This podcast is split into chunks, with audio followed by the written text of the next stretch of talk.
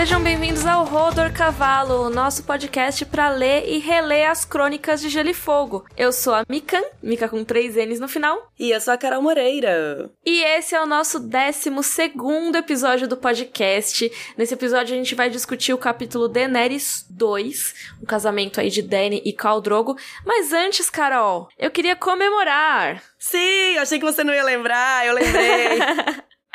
A gente apareceu na lista de podcasts lançados em 2018 mais baixados no iTunes.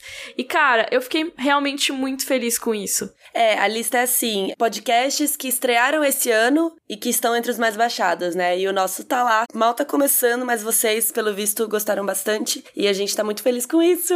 Nossa, eu realmente fiquei muito contente com essa notícia, porque assim, né? A gente é um podcast de nicho. A gente fala de capítulos de livro, sabe? Analisando é, é capítulo a capítulo. É uma coisa muito específica. E ter tantos downloads, sabe? Tanta receptividade do público, ainda mais que nem a Carol falou, que a gente tem tão poucos episódios ainda. Isso é muito maravilhoso. Então a gente fica muito grata, muito feliz por isso ter acontecido. E isso só dá mais forças pra gente continuar pro ano que vem, né? Ah, sim, a gente ficou muito feliz, de verdade. Outra coisa é que vocês pararam muito a gente na CCXP para falar do podcast também, o que é muito legal, porque comparado com os vídeos, o podcast, lógico, tem uma audiência bem menor, né? Mas é legal ver que as pessoas estão curtindo o podcast, estão vindo falar com a gente sobre isso. Então, obrigada de novo, pessoal. CCXP foi mara. eu ainda tô cansada, que eu sou sem voz, tô rouca ainda. É, a gente tá gravando isso logo depois da CCXP e realmente foi uma maratona, assim, nós duas estamos hashtag exaustas. Sim, battery exhausted. Mas tem que continuar, né? E senão a gente não vai terminar esse podcast antes dos 13 anos, né? então, Carol, vamos para as perguntas?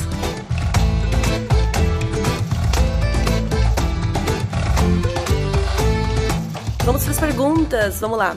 Primeira pergunta é do Alan Amorim. Ele que tem uma dúvida que é mais de curiosidade. Suponhamos que se passem 100 ou 200 anos das crônicas de Gelo e Fogo. Como seria o nome desse período configurado entre a Guerra dos Tronos até um sonho de primavera? Porque se olharmos para o passado desse universo, os períodos têm seus nomes dados pelos mestres ou cantores e tudo mais, tipo a Dança dos Dragões, Rebeliões Blackfire e tudo mais. Você tem algum palpite? Eu acho que é um tempo muito grande, né? Não seria um tempo tão grande assim. Sim, mas a gente já tem o nome dado no universo que é a Guerra dos Cinco Reis, para esse período, na real. Mas até um sonho de primavera? Então, a gente não tem como saber porque a gente não sabe exatamente o que acontece, né? Mas até agora, pelo menos, é configurado como a Guerra dos Cinco Reis. E aí os seus desenvolvimentos, né? Então, eu não sei se vão dar outro nome para isso depois.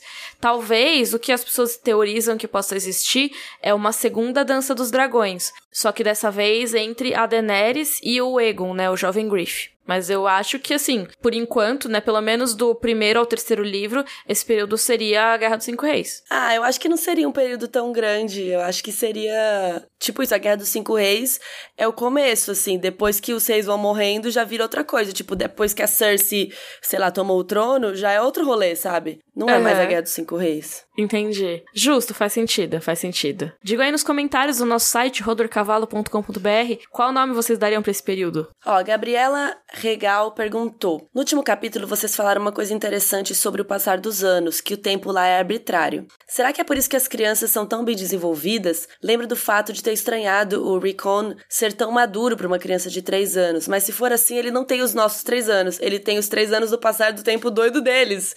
Meu Deus. Uhum. Enfim, não sei se estou fumando banana ou se deu para entender. Adoro vocês.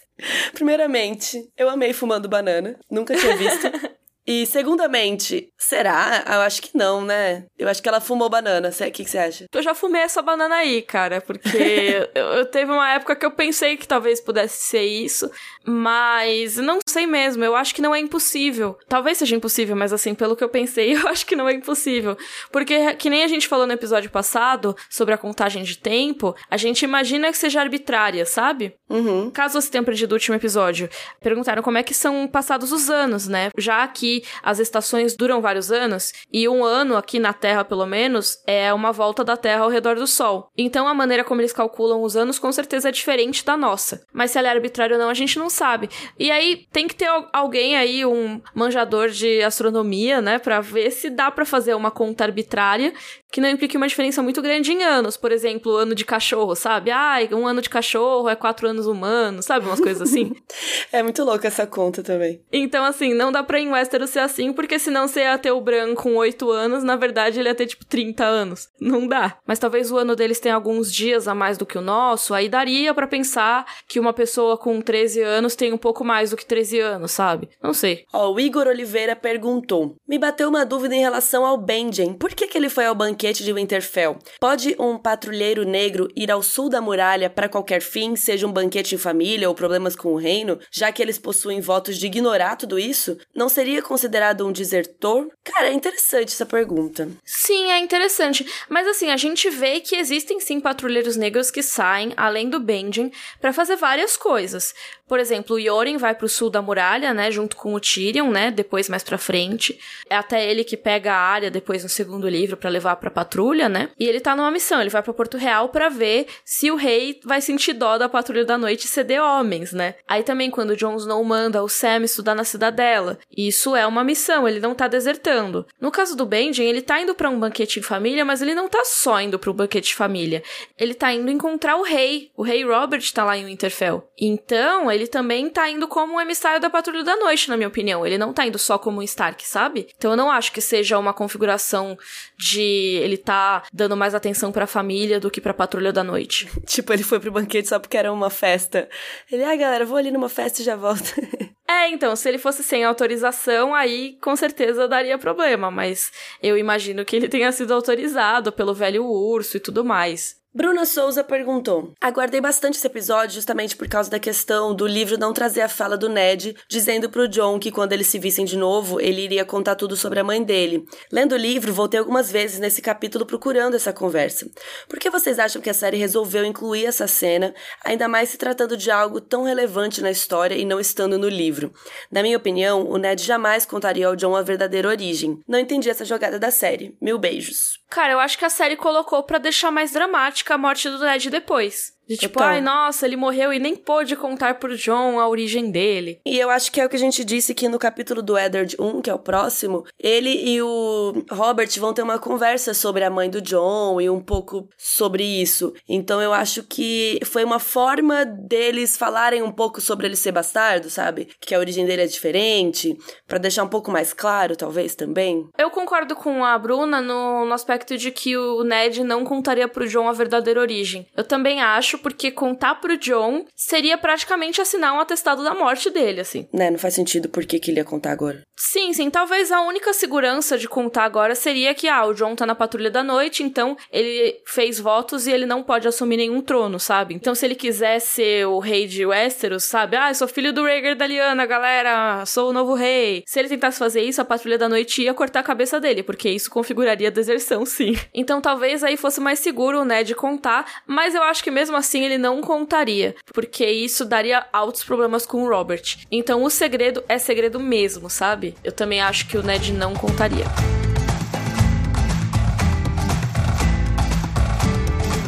Carol Moreira. Oi. Sinopse! O Calazar de Drogo está logo além das muralhas de Pentos, aguardando o seu casamento com Daenerys. Viserys já está impaciente e quer que o Drogo entregue logo seu exército como pagamento pela noiva, mas Ilírio diz que os Dothraki cumprem promessas em seu tempo, então Viserys terá que esperar um pouco. Na noite anterior à cerimônia, Daenerys sonha com um dragão. O casamento é a céu aberto e com um monte de mortes, e ao fim dele, Drogo entrega a Daenerys uma égua prateada e os dois cavalos cavalgam até a margem de um pequeno rio para a noite de núpcias. Gente, esse capítulo é muito interessante. É, e é um pouquinho maior, né, do que os últimos que a gente tem lido. Sim, os capítulos da Daenerys, eles são muito diferentes dos outros, né? Principalmente nesse começo. Várias culturas diferentes para explicar, muita informação histórica. Então, enquanto o George R. R. Martin vai falar de Westeros e ele tem um monte de outros capítulos para diluir as informações, no caso da Daenerys, ele tem que condensar todas as informações sobre Essos, sabe? É, porque ela é a única que tá pro lado de lá, né? Exatamente, e vai continuar assim por um bom tempo. Os capítulos dela condensam bastante informação, mas também não deixam de lado a história da personagem, não são capítulos só expositivos. Então, esse é um capítulo que tem os ovos de dragão. Yay, nasceram! Exatamente, eles mudam completamente a história da Daenerys. Então, é um capítulo muito importante. Quase todos os capítulos da Daenerys são muito importantes nesse livro, assim. Ela é um dos personagens mais importantes do primeiro livro. E ela vai mudar a história não só de Essos, mas de Westeros também, né? Então, prestamos atenção aí. Então vamos lá. Personagens que estão em cena, né? Primeiramente, a Daenerys, que tá muito nervosa porque ela sabe que ela vai se casar. Ela mal consegue comer, né? Ela tá ali no banquete, tudo durante toda a cena que a gente já vai explicar melhor. Ela tá muito nervosa, se sentindo muito sozinha, né? Até porque ela não conhece a língua, né, do Thrak. Ela tá ali sentada como se fosse num. Como que seria? Como que eu falaria isso? Tipo um... É tipo um pedestal, assim, né? Não é um pedestal, é, é uma bancada mais elevada em comparação às outras. É, tipo, tá o Drogo, ela, estão sentados meio separados, assim. É meio que como na cena, né, da série, eu imaginei. Que eles estão sentados meio que no alto, meio separados, assim, assistindo a cerimônia. Isso, eles estão num lugar mais de honra, né? As outras Isso. pessoas vão em níveis abaixo deles. E ela tá isoladaça ali, né? Porque o próprio Drogo ignora ela. E as pessoas que ela conhece estão uns dois degraus abaixo, vai? Porque tem os companheiros de sangue do Drogo, e aí que tem o Viserys e o Ilírio, etc. Então isso já é um começo aí da história da Daenerys mesmo, que é uma história de adaptação e superação em um cenário que é mega desfavorável para ela. Que ela começa praticamente do zero, né? Vendida em uma cultura que ela não conhece, com um idioma que ela não fala, e ela tem que construir a força dela a partir disso. É bizarro porque não só isso que aconteceu com ela, mas aqui durante esse capítulo tem um momento, né, que quando ela ganha a égua, que a gente já vai falar, que foi o único momento que ela não sentiu medo, tipo, durante a vida inteira. Ela fala que a vida inteira dela ela passou com medo, sabe? É muito triste isso. Nossa, total. É, que a vida com Viserys a gente já sabe que não era fácil, né? Lembra do capítulo anterior? Aff. Ele beliscando ela, agredindo ela e sendo uma pessoa desagradável, geralmente. Mas é o tempo todo nesse capítulo a Daenerys fica repetindo para ela mesma: sou do sangue do dragão, sou do sangue do do dragão, sou do sangue do dragão. Porque ela diz para si mesma que o dragão não tem medo, sabe? Então ela tá querendo dizer para si mesma: eu venho de uma linhagem especial, eu não posso faltar com a coragem, sabe? Eu tenho que aguentar, eu tenho que sobreviver. E isso é muito importante para ela porque ela vai passar por poucas e boas aí. É, tadinha. Então é, é importante ter essa autoestima aí para conseguir é. superar tudo isso. Outra pessoa que está nesse capítulo é o Khal Drogo, que a gente se apaixonou por causa do Jason Momoa, mas que aqui a gente ainda não conhece muito dele. Ele passa a cerimônia inteira ignorando a Daenerys e gritando pros brother dele que estão lá. Porque essa cerimônia eu acho que é legal a gente contar como que é, né? Sim, sim. É uma cerimônia de casamento do Thrak bastante selvagem, como o livro apresenta. E é engraçado porque é um contraste bem grande, né? A gente viu no capítulo anterior os Dothraki todos vestidos com roupas chiques. Eles estavam lá na mansão do Caldrogo, que é aquela mansão gigante cheia de torres.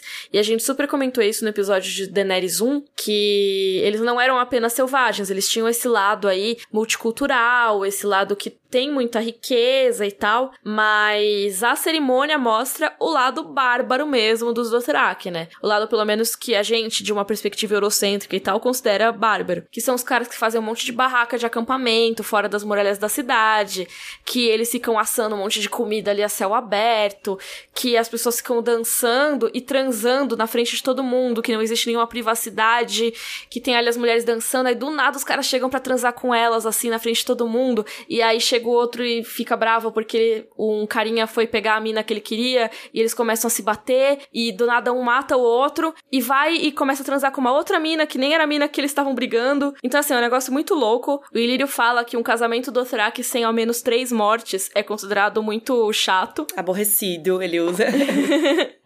Então, cara, é realmente uma visão assustadora para uma pessoa que não tá acostumada com essa cultura. E a Daenerys não tá nada acostumada com essa cultura e imagina que a partir do dia seguinte ela ia partir com eles e viver o resto da vida ao lado desses caras, que ela não entende nem o idioma e também não faz a menor ideia do que tá acontecendo ali, que é, tipo, muito louco para ela. Então, o Drogo meio que dá uma ignorada na Daenerys, ele praticamente só reconhece a presença dela na hora que rola uma entrega dos presentes, que vem um monte de gente é, entregar os presentes pro casal, né, pros noivos, e depois também quando ele coloca ela no cavalo. Mas a gente vai falar melhor da noite de núpcias depois. Uma coisa legal é que o primeiro sorriso que a gente vê do Khal Drogo em dois capítulos é quando o Drogo dá o cavalo, né, que a gente vai comentar certinho depois, mas a Daenerys diz: "Diga a Khal Drogo que ele me ofereceu o vento", e aí ele fica todo derretido assim, sabe, dá um sorrisão. E agora temos nosso cuzão alert do capítulo, que não podia deixar de ser pra Viserys, né? Parabéns, mais uma vez. Como sempre, babaca com a irmã dele. Então eles estão falando do casamento, e o Lírio fala: "Meu, é melhor os Dothraki saírem logo, né, rolar esse casamento logo, porque senão a cidade vai ficar meio pobre, né? Eles estão gastando muito dinheiro contratando guardas". E aí o Viserys: "Ah, ele pode casar amanhã, se assim desejar, desde que pague o preço". Então assim, ele caga pra irmã dele. Ele tá só impaciente para ter o exército, né? E esse exército o que que é? Porque ele teve um acordo com o Khal Drogo que daria a irmã em casamento, né, a Daenerys, e o Khal Drogo ajudaria ele, né, a conquistar o Trono de Ferro. Mas assim, o Ilírio fala para ele que as coisas não são assim com os Dothraki. Eles demoram para cumprir as promessas deles, eles vêm se tá no tempo deles. Então eu imagino muito eles como os centauros de Harry Potter, sabe? Que eles acreditam muito em profecias e nos dias auspiciosos para fazer as coisas. Então Ilírio explica que assim que o Drogo casar com a Daenerys, ele vai com ela lá pras Dosh Kalin, vai ouvir o que elas têm para dizer, e aí, se for auspicioso, aí eles vão pensar no exército e tudo mais. E o Viserys fica putaço, ele quer o exército amanhã. Meu, faz 17 anos que eu tô esperando, o usurpador tá lá no trono que é do meu pai, e você fica me pedindo para esperar? O Ilírio refala, né, toda essa história. Aí o Viserys responde: Eu cago nos presságios do Traques. tipo assim, caguei. Só faltou ele escrever, caguei. Tô nem aí, quero meu trono, porra. E também na cerimônia ele fica visivelmente irritado porque ele tem que sentar em um lugar mais baixo que o da Daenerys. Lembra que a gente falou que a Daenerys e o Drogo estão acima de todo mundo? Aí tem os companheiros de sangue e depois tem o Ilírio e o Viserys. Eles estão em um local de muita honra. Então, pros Dothraki, eles são, sabe, mega convidados importantes. Mas o Viserys não aceita ficar abaixo da Daenerys.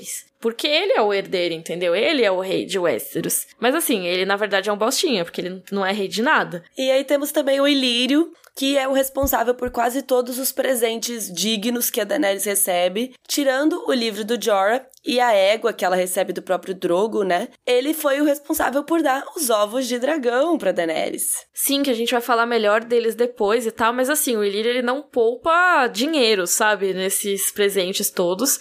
E a Daenerys fala: "Ah, ele pode gastar, sabe? Porque ele também lucrou um monte com esse casamento". Ela fala que ele ganhara uma fortuna em cavalos e escravos pelo papel que desempenhara na sua venda a Khal Drogo. E eu acho muito triste que realmente a palavra venda é usada, porque é uma venda, sabe? Outro que está aí também é o Sir Jorah Mormont, que já tinha aparecido no capítulo anterior de Daenerys. E assim como o Ilírio, ele ajuda Daenerys a entender como funcionam os costumes do Dothraki, o que dizer, como agir, é, o que ela tem que fazer e tal, nas horas específicas. Por exemplo, quando oferecem para ela umas armas, ela tem que falar que ela não quer que essas armas têm que ser passadas pro seu marido, o Drogo, né, o Khal Drogo, que ele vai saber fazer uso delas muito melhor, porque ela é uma mulher. O costume é que ela negasse, né? Isso, e a gente tem outros personagens que aparecem com um pouquinho mais de destaque, mas não tanto nesse capítulo, que são os companheiros de sangue do Drogo, que são o Rago, o Corrolo e o Koto. Eles só aparecem por enquanto para dar os presentes, mas eles vão ser importantes nos próximos capítulos da Daenerys. E mais importantes ainda nos próximos capítulos vão ser as aias da Daenerys, né? A Iri, a Dick e a Doreia. Dorea. Eu, eu sempre falava Dorea na minha cabeça, mas eu acho que é Doria. Eu falo Dorea. acho que Dorea é a melhor, não sei. Como vocês pronunciam, pessoas? Mas elas também são consideradas presentes, o que é bizarro, né? Pessoas serem consideradas presentes. É, elas são escravas, né? Já que a gente tá falando nisso, vamos falar dos presentes, que são um dos temas aí desse capítulo, que eu acho legal de discutir. Então, quem são essas três aias que o Viserys dá pra Daenerys, né? A Iri, que é uma Dothraki, e ela vai ensinar a Daenerys a montar, porque a gente já falou no capítulo anterior, mas grande parte da cultura do Dothraki envolve cavalos. Eles se alimentam de cavalo, eles bebem leite de égua fermentada e eles montam o tempo todo. Eles são uma cultura nômade, cavalo para eles é tudo, então a Daenerys precisa aprender a montar da maneira Dothraki a Jiki, que é Dothraki também, e vai ensinar para ela a língua, né? Para ela se comunicar. E a Daenerys vai ser muito boa nisso, né? A gente vai ver que aos poucos ela vai aprendendo a falar Dothraki e tal, e o Viserys não. Ele continua, tipo, sem entender nada e ela vai brilhar. E aí, por último, nas aias aí da Daenerys, a gente tem a Dorea, Dorea, Dorea, Dorea, sei lá, que é uma menina lisena, né? Eu acho engraçado porque eu tava acostumada a pensar em lisene, né? Não lembrava que a tradução em português era lisena. Mas é a pessoa que que nasce em Lis, tá? Então elas normalmente têm a pele mais clara, pessoas mais valerianas, assim. E Lis é uma cidade muito conhecida por suas casas de prostituição. E a Doreá tá aí exatamente para isso, para ensinar sexos para Daenerys, as artes femininas do amor. E o Viserys fala para ela que a Doreá é muito boa, tanto o Ilírio como eu podemos jurar. Ai, ai, ai. Mas uma coisa interessante sobre essas aias é que a Daenerys sabia que elas não tinham custado nada pro Viserys, que era o Ilírio que tinha providenciado. E aí é interessante porque praticamente todas as pessoas que acompanharam a Daenerys e o Viserys aí ao Mar do Thrak, né, depois nessa jornada que eles têm com o Drogo, são agentes do Ilírio e do Varys. O que eu acho que explica muitas das coisas que vão acontecer nos próximos capítulos, mas a gente entra em mais detalhes nos próximos episódios do Hodor. Porque assim, o Viserys está indo lá, mas o Jorah ele é um informante do Varys. E as três aias foram providenciadas pelo Ilírio. Vai saber quais orientações elas tinham. Ah, eu acho que elas estavam ali para ficar espiando, né? Mandar umas notícias, falar o que, que tá rolando. Total. E uma coisa que eu acho que precisa ser observada sobre elas, que você comentou também, é que elas são escravas. Não oficialmente, já que a escravidão em Pentos é ilegal. Mas elas são escravas. Até tem umas coisas depois que a Daenerys ela se envolve sexualmente com a Irri. E, cara, ela só transa com a Daenerys porque a Daenerys é dona dela. Você acha acha que foi obrigada? Não é obrigada, mas assim, é meio que, ah, eu tenho que fazer tudo que ela mandar, sabe? Então não é que a Daenerys foi lá e forçou, sabe? Mas ela meio que tinha que fazer. É, porque ela tá numa posição de poder. Exatamente. Tanto que até tem um momento que a Daenerys ela fala: Ah, e os beijos da Irri têm gosto de dever. Então é como se ela fosse obrigada a fazer, mesmo depois que a Irri é liberta e tudo mais. Aliás, eu acho interessante essa informação para quem não, não leu os livros, só viu a série. A Daenerys é bi, tá, galera? O Jorah. O que, que o Jorah deu para a Daenerys? Livros com canções, história dos Sete Reinos. É um conteúdo nerd para Daenerys. Então, ela curtiu muito o presente, ela agradeceu ao Jorah e tal, mas é muito interessante porque que eu me lembre, a Daenerys não leu esses livros. E tem até uma entrevista com George R. R. Martin que ele cita isso, que é uma entrevista para a revista Vulture, se eu não me engano, e eles falam, né? George R. R. Martin é muito bom em manter segredos, mas ele dá um detalhezinho, um lembrete de que a Daenerys Targaryen recebeu as histórias do mundo dela como um presente de casamento, mas foi negligente na hora de lê-las. E aí o George R. Martin fala: "Mas sabe quem tem muito conhecimento sobre isso? O Tyrion. Então, assim, tem alguma coisa nessas histórias que provavelmente ajudaria a Daenerys a governar ou a ter mais informações sobre o Westeros. Alguma coisa que ela vai precisar. E ela não leu, sabe? Ela não viu esses detalhes. Mas o Tyrion é uma pessoa que leu pra caramba. E como a gente sabe, no quinto livro, o Tyrion tá encaminhado para encontrar a Daenerys. E na série isso já até aconteceu, né? Então. E o melhor presente desse rolê, dessa festa, foram os ovos de dragão que o Ilírio deu pra Daenerys. Ele fala que os ovos são vindos das Terras das Sombras para lá de Ashai. E as eras os transformaram em pedra, ou seja, né, com o passar do tempo eles petrificaram, mas ainda possuem uma beleza ardente e brilhante. E é muito legal que cada ovo é da cor do dragão que vai nascer no futuro. Isso, ó. O Rhaegal é verde com detalhes em bronze. Aí o ovo também. O Viserion é creme com detalhes em dourado. E o Drogon é o ovo preto com detalhes em escarlate. É bem legal esse detalhe, né? O ovo é da cor do dragãozinho. é, e foi o melhor presente porque realmente é o que vai mudar a vida dela real. Tem as armas que o Drogo ganhou, né? Que eu acho muito interessante porque eles são dados pra noiva e ela tem que recusar, mas ainda são chamados de presentes da noiva. Em vez de simplesmente eles assumirem que é o presente pro noivo, eles têm que fazer todo esse drama aí. Mas essas são armas bem legais, chiques aí, tem ouro, tem osso de dragão, não sei o que. É um chicote, um araque e um arco de dupla curvatura que é mais alto do que a Daenerys. E eles também ganham vários outros presentes, um monte de tranqueira, coisa que eles nem citam direito, porque, nossa, o tanto de coisa que eles devem ganhar. Festa, né, gente? Casamento é assim. Mas também tem outro presente muito importante, que é o presente que o Drogo dá para ela. Que é a égua prateada. E é legal porque os Dothraki não dão nome pros cavalos. Então a Daenerys não batiza a potranca dela, né?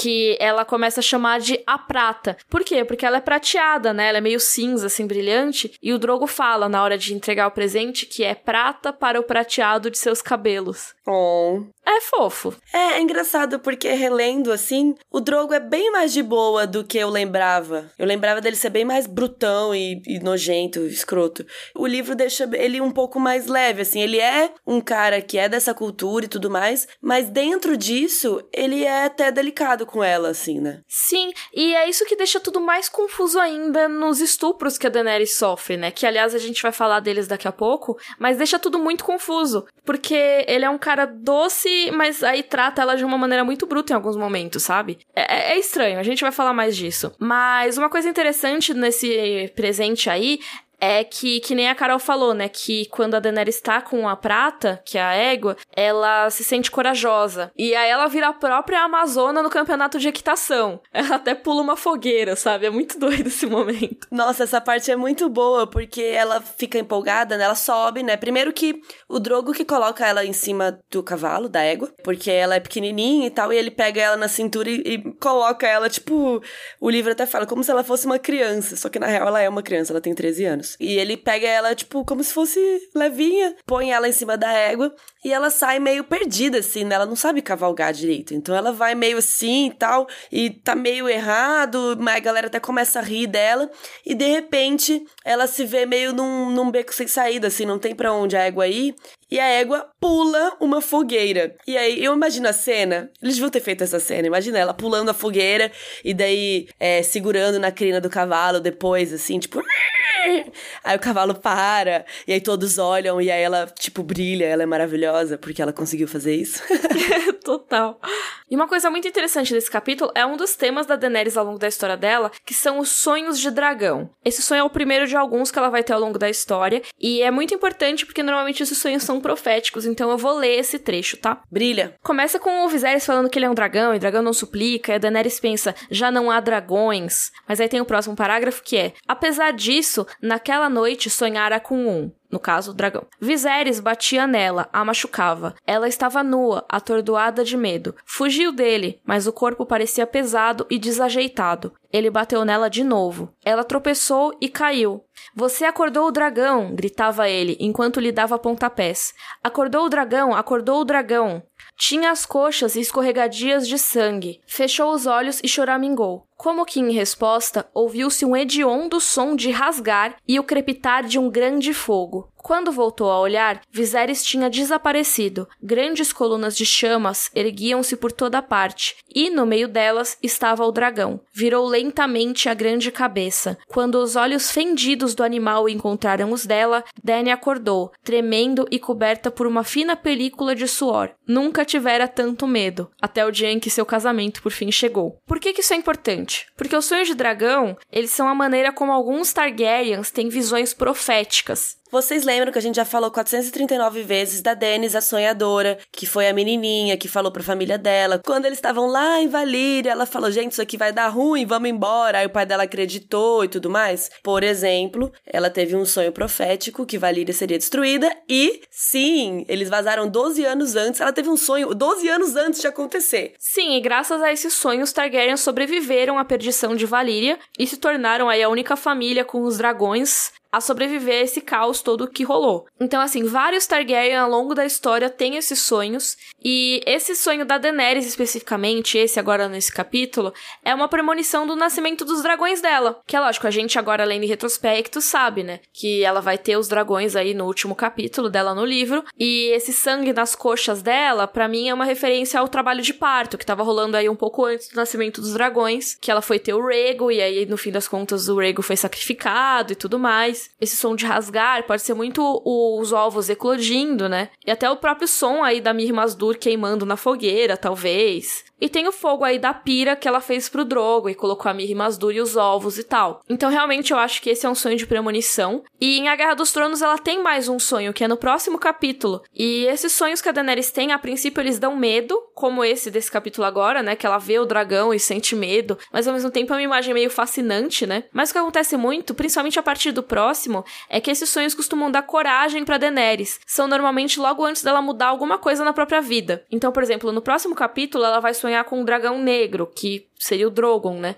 E com um fogo consumindo, assim, o fogo tá consumindo a Daenerys e ela meio que abraça esse fogo. E logo em seguida ela começa a encarar a vida com os Dothraki de um jeito mais confortável, sabe? Ela começa a aceitar melhor as coisas. E ela desafia o Viserys e decide se impor ao Drogon, invertendo a dinâmica sexual que tem entre eles, porque ele estupra ela todos os dias. E aí ela decide, não, calma, agora vai ser do meu jeito. E aí muda totalmente a dinâmica da relação dos dois. E é depois de um sonho com um dragão. No terceiro livro também, ela sonha que é o Rhaegar montado em um dragão, enfrentando soldados com uma armadura de gelo. Chocada. No pois dia é. seguinte, ela saqueia Astapor e liberta os Imaculados. Gente, chocada. É, então esses sonhos mudam alguma chavinha na cabeça da Daenerys, que sempre que ela sonha, ela faz alguma coisa muito louca. Então esses foram só alguns exemplos assim, mas é legal a gente ficar de olho nesses sonhos de dragão, porque esse é o primeiro que aparece. Então fiquemos de olho, a gente vai apontar quando eles aparecerem de novo. Mas vamos falar de um negócio aqui complicado agora, hein? Sim, exatamente. Que é o estupro da Daenerys. E eu queria fazer um meia-culpa aqui. Na verdade, é mais uma autorreflexão que eu já defendi essa cena dos livros, em comparação com a da série. Porque a da série mostra realmente um estupro, mas a dos livros eu achava que era mais consensual, então era melhor e tudo mais. Mas hoje em dia, eu acho que apesar de parecer consensual, para mim talvez ainda seja um estupro. E eu acho que ela não é consistente com o que aparece nos capítulos seguintes. Total. Vamos falar um pouco de como é a cena e no final acho que a gente pode discutir as nossas opiniões. O que, que você acha? Total, vamos. Então vamos lá. Começa que eles é, ele deu a égua, né? Aí eles cavalgam para longe, meio que acabou a festa. A Dani tá apavorada, né? Fica falando aquele negócio, sou do sangue do dragão, do sangue do dragão, porque ela tá com muito medo do que vai acontecer e eles vão se afastando das pessoas, né? Então ela sabe que ela precisa passar por essa noite de núpcias, né? Ela já começa a chorar, tadinha. Aí, ó, vou até ler um pedaço. Ela se sentiu frágil como vidro nas mãos dele, com membros tão fracos como a água. Ficou ali desamparada e tremendo sobre as sedas nupciais enquanto ele prendia os cavalos. Tipo, enquanto ele tava arrumando ali os negócios, ela já tava com ansiedade, né? Já chorando e preocupada com o que ia acontecer. Isso, e aí começa o clássico não, não, não, né? Que é o Drogo limpando as lágrimas da Daenerys e ele fica falando não, que é provavelmente a única palavra que ele sabe do idioma comum. Porque o Drogo, gente, a língua primária dele é Dothraki. E algumas palavras ele sabe do que a Daenerys fala que é o valeriano bastardo das cidades livres, né? Que a gente já explicou isso em vídeo, vai, vou linkar aqui no, no nosso site, rodorcavalo.com.br. A gente tem um vídeo, se eu não me engano, sobre os idiomas falados aí em Westeros e Essos.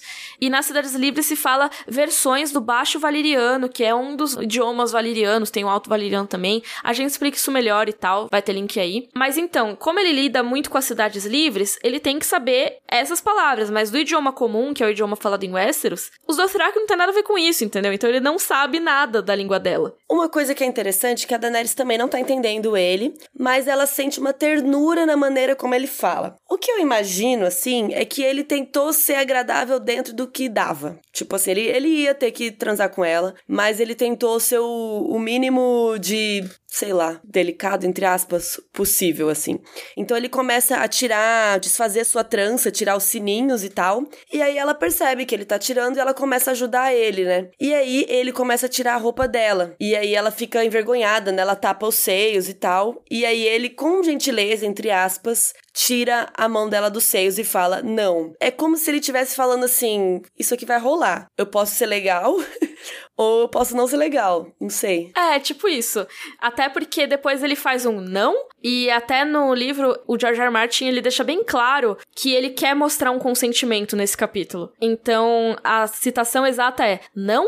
disse ele, e ela soube que era uma pergunta. É, acho que era como se ele, ele tivesse perguntando se podia, mas ela sabia que, como a gente disse com relação a Iri, né? É uma relação de poder. Ela vai ter que transar com ele. Ela é obrigada a ter o consentimento, mais ou menos isso. Ou seja, não é consentido. Total. E o capítulo termina com ela dizendo sim, mas eu acho que a gente pode discutir mesmo isso. A Daenerys ela é uma menina que tem 13 anos. E o Drogo é bem mais velho que ela. Isso já implica uma relação de poder por si só que já é bem problemática Sim. e tal. E a gente tem várias relações desse tipo em As Crônicas de Gelo e Fogo. E é realmente sempre uma relação de adulto, que já tem muita experiência, com uma pessoa muito mais nova. Então, a gente não sabe exatamente a idade do Drogo, mas no capítulo anterior diz que ele não tinha mais de 30 anos. Então ele deve ter uns 20 e pouco, sabe? É, mais jovem do que eu imaginei, eu acho. Talvez por causa da série, né? Isso, a própria Daenerys imagina ele mais velho, né? E aí quando ela vê a cara dele, ela diz que ele tem uma aparência mais nova, que não devia ter mais de 30 e tal.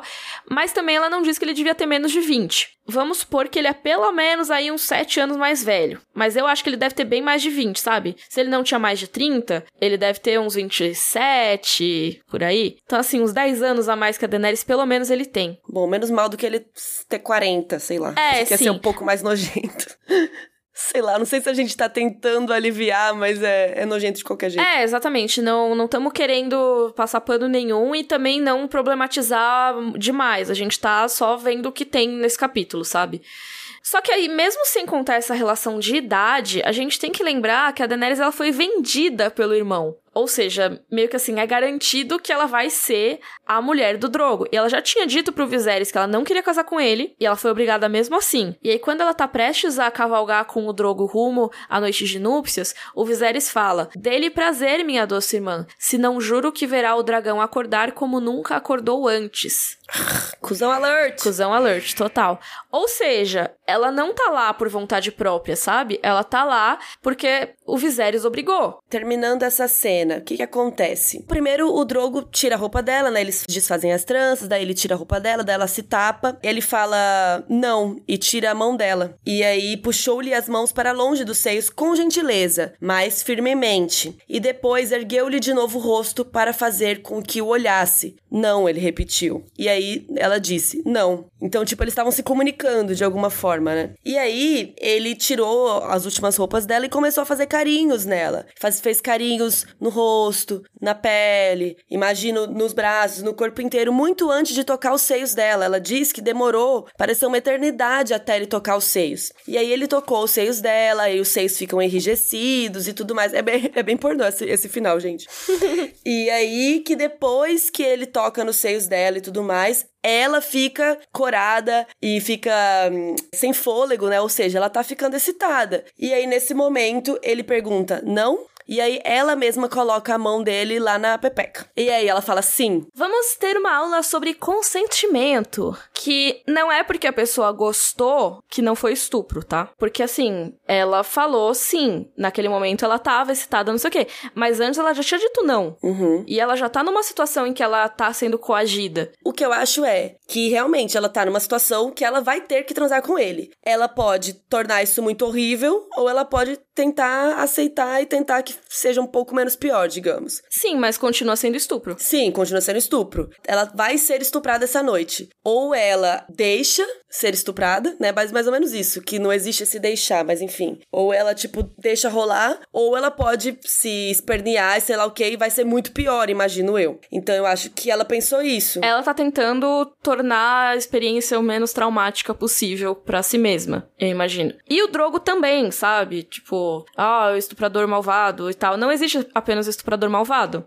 Nesse caso, assim, ele vê como o direito dele, uhum. temos que transar essa noite. Então, assim, na medida de estuprador, ele tá tentando ser o mais agradável possível. Ai, que horror. É, essa, essa conversa é bem estranha, né? Quando eu li também fiquei com essa, essa questão e eu imaginei que a gente ia discutir isso, assim, porque eu não lembrava disso assim, eu lembrava de uma forma muito mais dura, sabe? Eu não lembrava que ele era tão gentil, é, tão gentil assim, né? De, voltando, né? Entre aspas.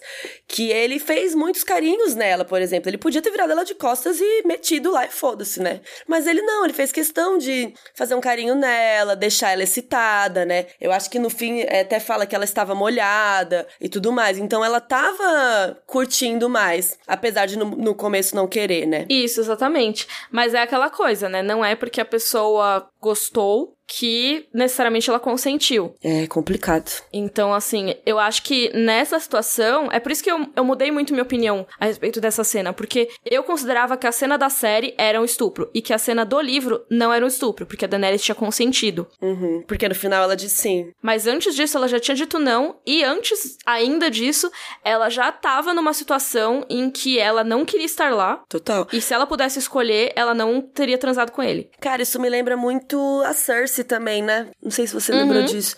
Porque no capítulo do que o Bran uh, vê a Cersei e o Jaime transando, ela tá falando não também para ele. Tipo, eu acho que eles tinham ido lá só para se encontrar, para conversar em paz. Eles não iam lá transar, na verdade. E aí o Jaime começou a pegar ela, ela fala não, não, não. E aí meio que depois já tá rolando. Que é mais ou menos o que acontece na série também e no livro mais pra frente, quando o Joffrey morre. E tem aquela cena que a gente até discutiu na época, né, nos vídeos do canal. Uhum. Que o Jaime começa a transar com ela ali do lado do corpo do Joffrey. E ela, tipo, não, não, não. Só que ao mesmo tempo, depois que ela fala não, ela começa a meio que entrar na onda, mas também ela falou não, cara. Então isso é muito uhum. Complexo da gente analisar aqui e tentar não passar pano, né, também.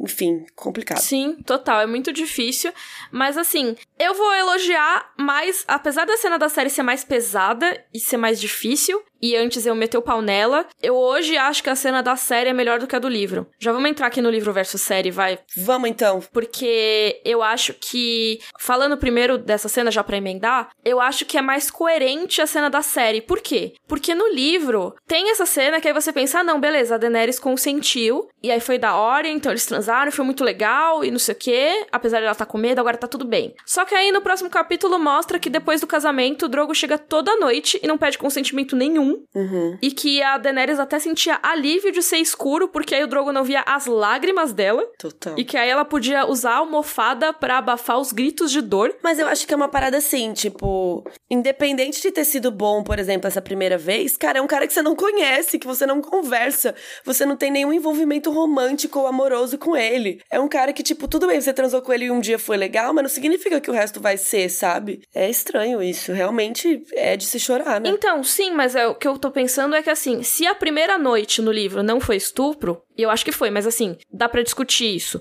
Então, se a primeira noite não foi, as seguintes, pelo menos até o fim do terceiro capítulo, foram com certeza. Então, assim, eu acho que a série é muito mais consistente nisso. Já começa como estupro e aí continua sendo estupro até a Daenerys virar o jogo, sabe? Uhum. Eu acho horrível, mas é consistente, pelo menos. Tá, e o restante da cena em si, é, da série, tem toda aquela brutalidade, né, do casamento, mas eu acho que eles fizeram low budget, orçamento baixo.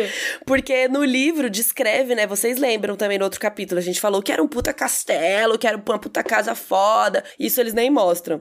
Então, nos livros são 40 mil só guerreiros. Fora mulheres, idosos, crianças, escravos, eles comentam que tem 40 mil guerreiros. Então, assim, na série tem bem menos gente que isso, eu diria. Isso, e uma coisa que eu acho ruim na adaptação pra série, na verdade, se refere à cena anterior da Daenerys. Porque a gente comentou que não tem essa cena da mansão, né? Como a Carol falou já hoje. Essa cena da mansão servia também pra gente ver que os Dothraki têm um lado teoricamente mais civilizado, que é o lado que se conforma mais às maneiras do, da elite de Essos, né? Então, assim, eles têm um lado que conversa com essa elite, mas na série isso não foi mostrado, então a gente só vê a parte bárbara deles. A gente só vê essa parte mais selvagem, sabe? Ah, mas eu acho que faz parte da série criar esse mito, essa coisa deles serem estranhos e diferentões e tal. Sim, total. É só um pouquinho mais raso, mas também tanto faz. Também tem o papo do Viserys impaciente e dizendo que eu cago nos presságios do Turakis. Então essa parte é bem igual. E também tem aquela cena dos caras se matando para transar com a mesma mina. Na parte dos presentes, não tem a entrega da Ir, da Jik, da Doria. Doria. Eu vou falar dela, o nome dela de mil mil vezes diferentes no podcast, tá? Mas elas aparecem depois na série, então também tanto faz. E também não tem a entrega das armas. Na série tem uma cena que a Dany fala: Não sei dizer obrigado em Dothraki, quando ela ganha a égua. E aí o Jorah fala: Não existe uma palavra para obrigado em Dothraki. Mas isso não vem dos livros. É, então, isso foi invenção dos roteiristas. E até engraçado porque teve um criador da língua Dothraki, né? É, o George R. R. Martin ele só fez algumas palavras, né? Mas pra série série, como as pessoas realmente iam falar as falas em Dothraki, eles precisaram de um filólogo para criar essa língua. E aí foi o David J. Peterson. A gente fala tudo sobre isso no nosso vídeo das línguas, né, de Game of Thrones. Mas aí no blog dele, o Peterson disse que existia sim uma palavra para agradecer em Dothraki. uma palavra equivalente ao obrigado. Mas aí depois que os roteiristas inventaram isso, ele teve que tirar isso do idioma. Muito bom, mano. A série cagou no rolê, aí o cara teve que ir lá, voltar atrás e falar, ah, então tá, não tinha não. Mas eu entendo a ideia que eles quiseram fazer, que é tipo assim, os Dothraki não precisam agradecer nada, porque eles acham que eles têm direito, né, a pegar e roubar as coisas. É, né? ou então que é uma cultura tão bruta que uma palavra como obrigada não, não funciona, sabe? Não, não tem por que existir. E até é engraçado porque ele manteve esse termo, que é San Ashomari, não sei como é que pronuncia, mas hoje em dia no Dothraki é mais usada como uma palavra para elogiar alguém ou para demonstrar respeito, não é para dizer obrigado. Enfim, tem bem menos das partes felizes do livro, assim, por exemplo, ela com a égua ou o Drogo sorrindo, né? Eu acho que na série ficou um pouco mais tenso a cena, as cenas todas, né, a sequência. E como eu falei, eu acho que é mais consistente com o que acontece mais nos próximos capítulos, sabe? Como a Daenerys vai ser maltratada pelo Drogo, eu acho que fica uma mensagem muito estranha, sabe? Ah, mas aí ele faz um carinho, ah, mas aí ele dá um sorriso, ah, mas aí não sei o que lá, sabe? Ele, ele pergunta se tem consentimento assim, eu acho que a série nesse caso foi mais consistente mesmo. Fala isso pro Martin então, Miriam. Vai lá, fala na cara dele. vou falar. Vou falar, você ficou falando que tinha consentimento, mas, mas assim, eu não acho que seja um problema do Martin. Eu acho que às vezes a, a vida não é coerente, sabe? Oh. Às vezes o cara pode, na, na noite de núpcias, perguntar e aí depois ele. Ah, beleza, é meu direito, vou chegar aqui toda noite estuprar ela. Porque na cabeça dele nem é um estupro, entendeu? Porque é, é o direito dele. Boy lixo. É, sim, é tipo, é uma coisa que naquela época era considerado normal, sabe? Você casa com alguém, é, é seu direito transar todo dia. E é isso, você vai estuprar a pessoa mesmo. Se ela não quiser, dane-se.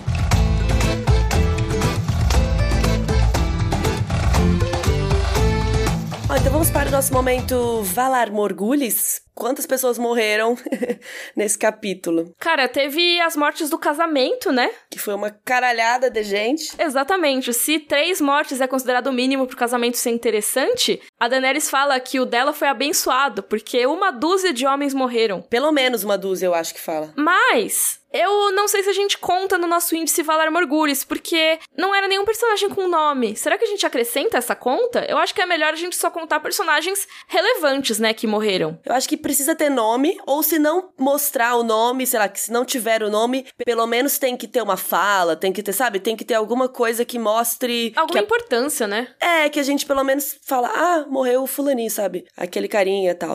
Porque esses aqui a gente nem viu ninguém. Então, não sei se vale a pena contar. É, porque senão na época que tiver batalhas e tal, vai ter morte, sei lá, morreram X pessoas. Às vezes tem batalha que a gente nem sabe quantas pessoas morreram. É. E aí vai ficar um índice meio, meio incorreto, né? Então acho mais legal a gente manter personagens que realmente sejam relevantes. Total, imagina quando rolar batalha, mano do céu. não vai dar pra gente contar. Basta. Mas deixem as suas sugestões aí nos e-mails, né? rodorcavalo.gmail.com. A gente aceita sugestões. Momento Joffrey e Dracarys. Qual é o seu momento favorito e que você não gostou muito?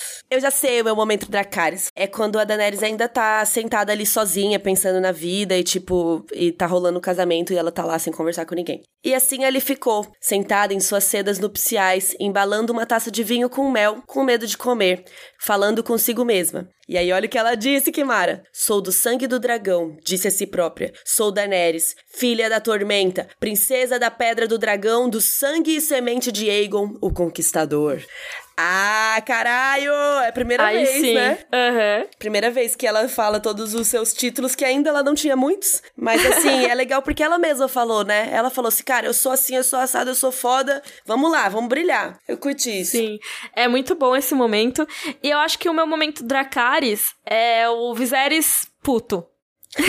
que eu acho engraçado. Que é quando ele tá sentado abaixo dela, né? Então é assim: era deles o lugar de maior honra, logo abaixo dos companheiros de sangue do Cal. Mas Danny percebia a ira nos olhos lilazes do irmão. Não gostava de estar sentado abaixo dela e exasperava-se sempre que os escravos ofereciam os pratos primeiro ao cal e à noiva e lhe faziam escolher entre as porções que eles recusavam. Nada podia fazer além de embalar o ressentimento, e foi isso que fez, com o humor a tornar-se mais negro com o passar das horas e dos insultos à sua pessoa. tipo, eu odeio tanto Viserys que eu fiquei muito feliz dele ficar irritado lá. Cara, e o momento Joffrey, hein? Eu gosto muito desse capítulo, difícil. Ah, pra mim, meu momento Joffrey é o final, que infelizmente Daenerys, né? Coitado. Que é o estupro em si. Toda a situação, na verdade, né? Mas, cara, é muito bem escrita essa porra. Sim, é, é bem é meio escrito. pornográfico até, assim, é meio. Uh, é bom. É, mas ao mesmo tempo, toda vez que eu leio uma cena de sexo em A Guerra dos Tronos, eu fico imaginando George R. R. Martin escrevendo. Não Aí eu fico, ah, não. Não, mas você não tem que lembrar do autor, você tem que só curtir o momento. Então, mas mesmo assim, eu não costumo gostar das, das descrições dele, cara. Tá, não tem um momento ruim, sei lá. Tô feliz com esse capítulo, não tenho nada a declarar. Está certa disso? Sim. E esse capítulo poderia ter momentos, né, de pomba, porque tem muita coisa aí dos planos do Varys e do Ilírio, como eu falei, das aias talvez serem agentes e tal e tudo mais. Mas eu acho que a gente pode deixar isso mais pra frente, porque tem muita coisa aí pra discutir dos capítulos da Daenerys, e esse episódio já ficou meio longo. Então vamos embora que eu tenho que comer, tô com fome, amiga. Então mandem suas dúvidas, sugestões, elogios e críticas pro nosso e-mail, que é rodorcavalo.gmail.com. E divulga nosso podcast aí pros seus amigos. A gente gosta muito quando vocês postam no Instagram o print aí do Spotify ouvindo nosso podcast. A gente fica toda feliz. então é isso, gente. Muito obrigada por esse momento. eu tô, tô passado. Foi CCXP, gente. Desculpa aí qualquer coisa. Um beijo e Rodor. Rodor!